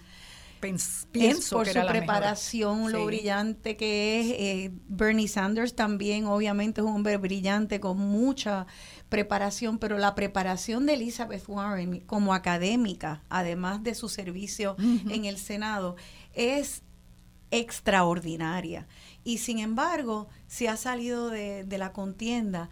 Y pensando yo cómo Trump, la- la, la, eh, de eh, eh, primarias pasadas, le salieron todos estos escándalos de cómo él agarraba a las mujeres en la entrepierna cuando le daba la gana eh, y a ellas les gustaba, de cómo había estado con prostitutas, amantes. Yo quisiera imaginarme un mundo donde una Elizabeth Warren con toda su preparación pudieran haber dicho que ella hablaba de agarrarle la entrepierna a los hombres cuando le daba la gana y que a ellos les gustaba, que andaba con hombres prostitutos. Si ella hubiera tenido alguna posibilidad ni siquiera de postularse, No solo así, sino que teniendo un matrimonio con un hombre de quien está enamorada y comprometida, teniendo el récord que tiene, se ha tenido que darle baja porque no ganó ni siquiera su estado de Massachusetts, al cual le ha servido de manera tan honesta y extraordinaria. Así que yo creo que en momentos en la política que vemos eso, vemos cuán contracorriente están navegando las mujeres en esa en ese terreno. No sé qué ustedes quieran comentar antes de recibir una llamada, pero sí, yo, yo creo que, que Estados Unidos eh, a pesar de que se habla que es un país democrático y la democracia y bla, bla, bla, eh, y que llevan la democracia por el mundo, claro, a través de las guerras y, los asesinatos y las muertes, pero es un país machista, es un país patriarcal. Por ejemplo, en, la misma eh, Trump en su, en su eh, o sea, en, las primarias, él, él vejaba o sea, en términos machistas a todos los demás. Por ejemplo, le decía este eh, Little, Little Marco eh, como pequeño, o sea que tú no eres hombre suficiente, el otro era, este, el Jeb Bush era slow, low energy, este, la mujer era nasty. Todos esos insultos. Y entonces todo eso era totalmente machista y totalmente patriarcal. Sí. O sea que él hizo una campaña y entonces él ganó esas primarias y, sacó a todos los demás porque no eran suficientemente hombres, de acuerdo a él. Y él era el macharrán. Y él se era le preguntaba a la gente. él era el bully. El, ejemplo perfecto de los bully. Sí, recuerdo a una mujer blanca de Estados Unidos que le entrevistan en cuanto al escándalo de, de, Trump, de la grabación donde Trump sale diciendo que le agarra la entrepierna a las mujeres y decía, ay, pero, pero eso es una chulería, una mujer, porque es que este es un hombre bien hombre. Exactamente. ahí es que vemos el trabajo que tenemos que hacer dentro de nosotras mismas, de cómo es que podemos ser más machistas que el macho, más papistas que el papa. Yo creo que el movimiento de Me Too en Estados Unidos ha sido muy claro, efectivo. Sí, ha sido muy, efectivo. Bueno. Y evidentemente todos estábamos pendientes de qué pasaba en el caso de Harry Weinstein, cómo resolvía el jurado eh, las acusaciones criminales contra él. Sí. Eh, porque era un hombre poderoso, sí. Eh, sumamente poderoso en términos de no tan solo del dinero que generaba, sino de la industria de las comunicaciones donde estaba, ¿verdad? Que él dominaba. Y a mí me parece que todo lo que se había generado en el movimiento culmina con su convicción, eh, que él la seguirá apelando y la seguirá apelando, pero hubo una convicción de un jurado. Y ya cuando es el jurado el que habla, uno ya empieza a ver que hay unos cambios, unos cambios culturales, hay unas aperturas a unos discursos de, de, las mujeres, de que esto que se le aguantó a Trump, ya hay mucha gente que no lo aguanta. Él puede prevalecer porque hay otros factores, ¿verdad? No, no hay un solo factor en todo esto. Y en Estados Unidos, sobre todo, hay mil factores, porque está el factor raza, porque está el factor clase bien, bien profundamente, porque está el factor de quién paga las campañas políticas, que no hay limitaciones realmente a los dineros que se les puede dar. Sí. Y quisiera, hablando de factores, y, lamento que se nos haya ido el tiempo y no podamos hablar de todo, pero también está el factor género y nosotras no hemos hablado aquí de Alexa ni de las mujeres transgénero porque eso es un tema que amerita un programa, completo, y es un programa que yo he hecho ya anteriormente pero que, que me comprometo a seguir haciendo. Y, y porque es un, necesita un programa completo, porque si tenemos siglos de prejuicios en contra de las mujeres heterosexuales, ni se diga en cuanto a la comunidad LGBT y en cuanto eh, en específico a, todo ese espectro no binario de la identidad de los seres humanos que son transgénero. Eh, eh, así que Alexa es una muestra más de esa violencia machista de donde tú te pones en tu cajita, te quedas en tu cajita y si no, te aplastamos. Yo, yo estoy de acuerdo contigo. Yo creo que la comunidad trans es el último reducto de la violencia, el odio y el discrimen. porque a mí me ha sorprendido la rapidez del éxito de la comunidad LGBT en ser aceptada en las últimas décadas. El matrimonio entre personas del mismo sexo, eh, el de, de leyes que los protegen en el trabajo, de una aceptación que lo vemos en las nuevas generaciones, bien diferente de hace 30 años atrás. O sea que ellos, el, el, el adelanto ha sido bien dramático, bien radical, pero queda ese reducto de la comunidad trans, que ahí yo creo que se sigue concentrando lo peor del odio, del discrimen y de la violencia. Sí, porque yo creo que es una amenaza, es una, una amenaza lo que hemos estado hablando durante todo el programa del binarismo. O sea, y nos adjudican, tú eres hombre y tú eres mujer, y nos ponen en una cajita, y entonces tú eres transexual, transgénero, entonces tú te saliste de la cajita y no puede ser. O sea, es una amenaza a, a, a, la sociedad, es una amenaza a las estructuras patriarcales. Este, y lo de mí tú también, como hablamos anteriormente, es las luchas de las mujeres y del movimiento feminista que han logrado esos, esas pequeñas aperturas que hay en la sociedad estadounidense. Es como pues, o lirio o, orqui, o u orquídea, orquídea, pero si eres un jazmín, a machete con él. Bueno, vamos a pasar a las llamadas del público. Buenos días, estén dialogando con Benny. Su nombre, por favor. Es la primera llamada, así que no. Mira, no mi amor, te habla del agosto. Yo no me podía quedar sin participar hoy. Oh, doña Adela, qué bueno escucharla. Somos no videntes los dos y le quiero dar un saludo a las dos que están presentes ahí y felicitarla como el Día de la Mujer y a ti también. Gracias, gracias, doña Adela. Mira, estás hablando de Trump y yo, che, mira, ese hombre yo no lo quiero ni oír. ni verlo quiero. Ya. Por lo malo que ha sido. Eh, ha sido malo y ha Mira, sido... yo- ¿Sabes lo que yo dije ahí en Radio Isla cuando él entró? Sí. Que ese era el anticristo. Y para mí que sí. Mira para allá. Gracias, doña Adela, por No, llamarnos. no, Gracias. Y un- no, espérate, espérate. Di, Que- ah. Quiero decirte que mi esposo hoy se levantó a hacer los quehaceres de la casa y lo felicito grandemente aquí en, la- en el programa. Que siga, que Mira, siga. que sigan compartiendo ese espacio. Lo felicito a él. Eso es así. Gracias por decírnoslo. Eso es un gran logro. Y, claro. Y eso lo único que lo hace es, es un hombre más cabal. Así que un abrazo no a su esposo. Y se llama Juan Lebrón. Ay, pues felicidades, don Juan. Un abrazo aquí desde de parte de estas tres mujeres que, que lo admiran por, por compartir labores. Vamos a pasar a la próxima llamada. Buenos días, estén dialogando con Benny. Su nombre, por favor. Se cayó. Hello, Se, ah, ahora sí. Buenos días. Hola, buenos días. Su Mira, nombre, por favor. Sí, mi nombre es Freddy Warrington. Este, este, la llamo porque este, yo estaba leyendo, estoy leyendo un libro que se llama ¿Qué sé yo de historia? Todo lo que necesitas saber acerca de la historia de los Estados Unidos. Y, y, y choqué con una, con una, una parte que dice Voces Americanas, carta escrita por Abigail Adams a su esposo John Adams, quien asistió al Congreso Continental 31 de marzo de 1776. Y Don't dice forget ella, the ladies. Yeah. En el nuevo código, le dice ella a su esposo, en el nuevo código de leyes que según creo ustedes necesitan elaborar, desearía que se acordaran de las mujeres y que sean más generosos y justos con nosotras que sus antepasados. No les confieran poderes ilimitados a los esposos. Recuerda que todos los hombres serían tiranos si pudieran. Si las mujeres no somos tratadas con respeto y justicia, estamos dispuestas a rebelarnos y a no obedecer unas leyes en las que no tenemos voz ni representación. Eso era la esposa de John Adams, que fue presidente de Estados Unidos.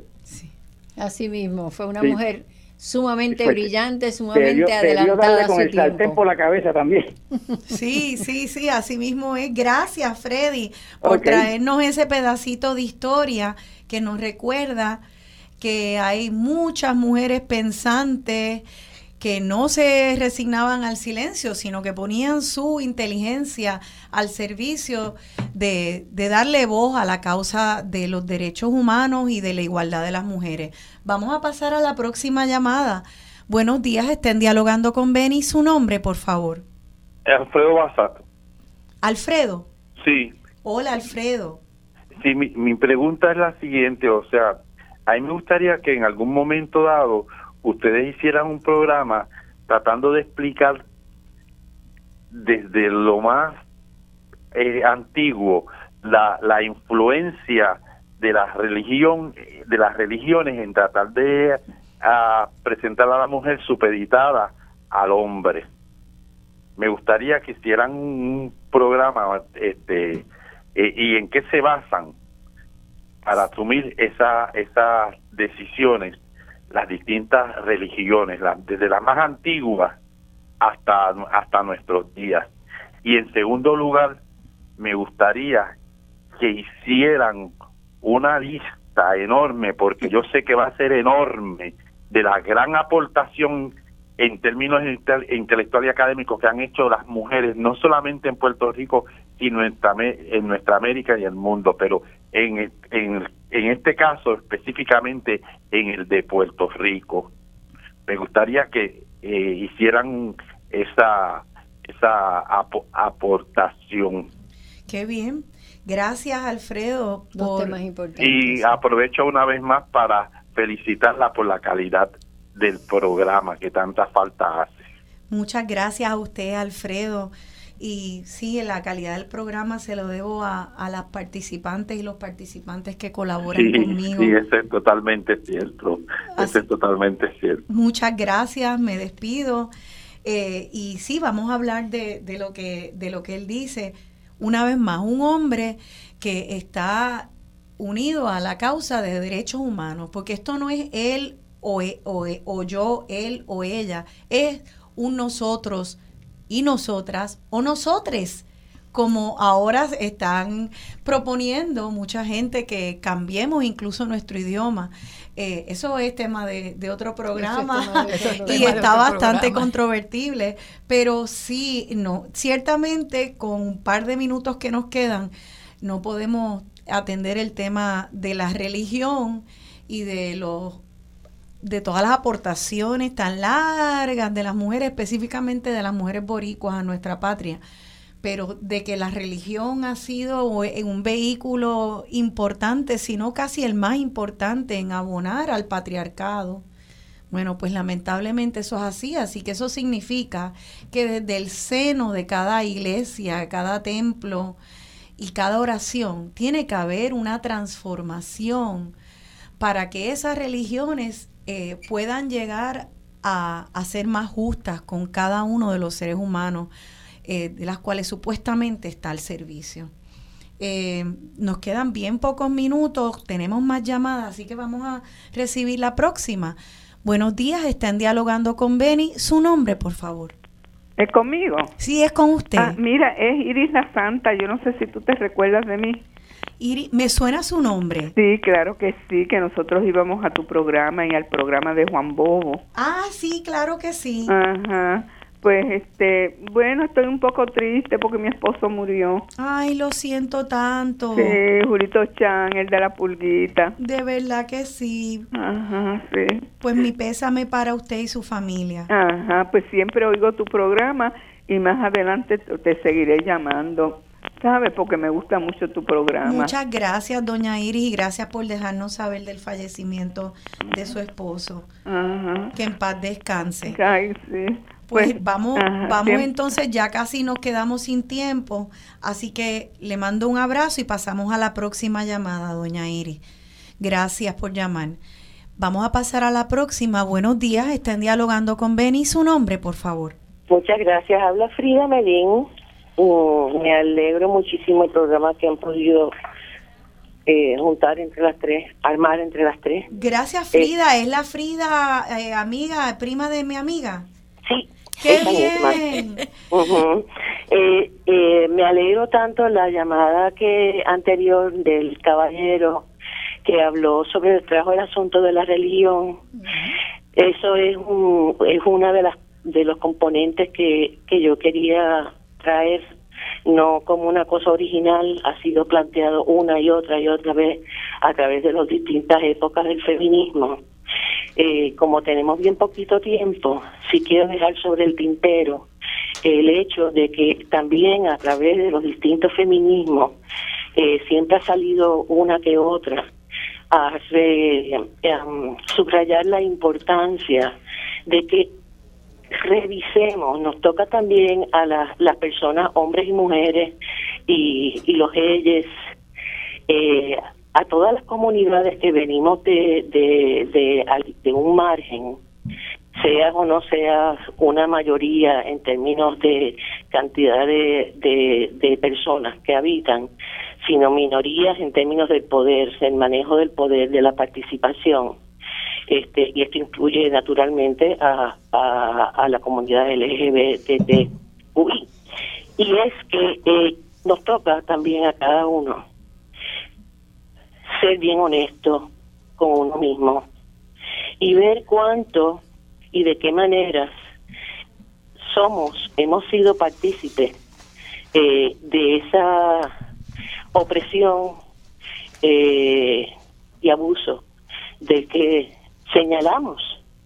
y yo creo que todo, eso, eso, eso hace tiempo que el feminismo lo viene tratando una que otra, pero realmente no se ha adentrado. Si algún día yo lograse en esta ocasión reincorporarme y reinventarme nuevamente, le dedicaría el resto de mi vida a estudiar precisamente esto, porque es algo que tenemos que hacer entre todas y cada una. Gracias, Frida. uno.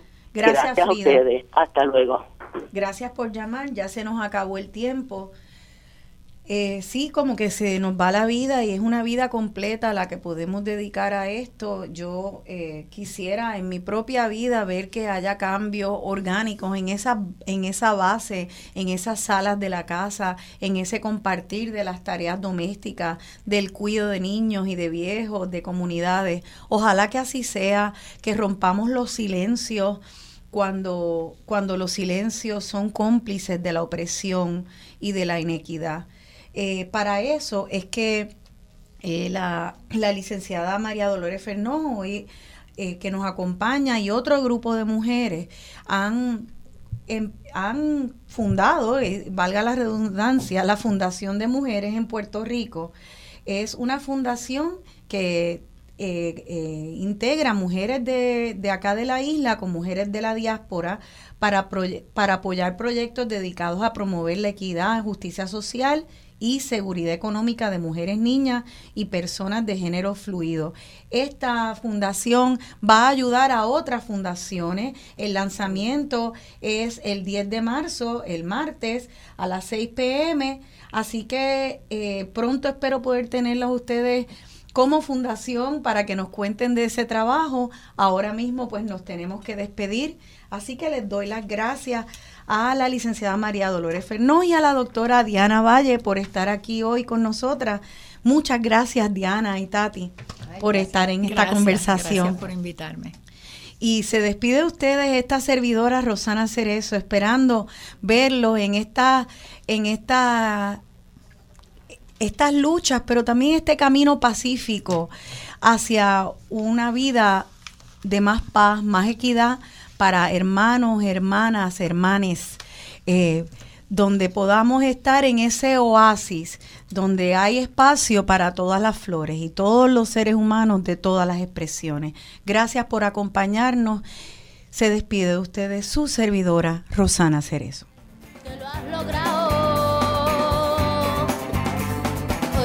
Ser la mujer que te dé la gana de ser. Hoy te vas a querer como nadie te ha sabido querer. Hoy vas a mirar para adelante, que para atrás ya te dolió bastante. Una mujer valiente, una mujer sonriente, mira cómo pasa. Hoy nació la mujer perfecta que esperaban a rotos sin pudores. Las reglas marcadas, hoy ha calzado tacones para hacer hoy sabe que su vida nunca más será un fracaso.